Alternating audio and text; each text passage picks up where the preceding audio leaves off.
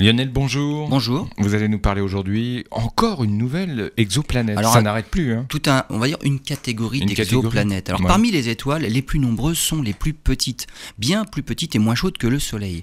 Les astronomes les classent dans le type M. Et autour de ces étoiles, ce qui intéresse plus particulièrement les astronomes, ce sont les planètes rocheuses qui gravitent autour d'elles.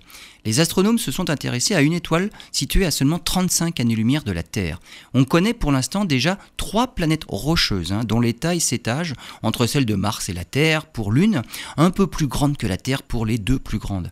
Il semble possible que le télescope spatial actuel, hein, le télescope Hubble, et surtout le futur télescope spatial de James Webb, puissent être en mesure d'étudier la présence d'une atmosphère ou non sur ces planètes. Et l'observation de seulement quelques transits, hein, les passages d'une planète devant l'étoile, quelques passages seulement doivent suffire pour savoir s'il y a de l'hydrogène ou de la vapeur d'eau dans l'atmosphère. Et avec même le télescope James Webb, on serait en mesure de déterminer si les éventuelles atmosphères, des planètes contiennent du dioxyde de carbone et même de l'oxygène.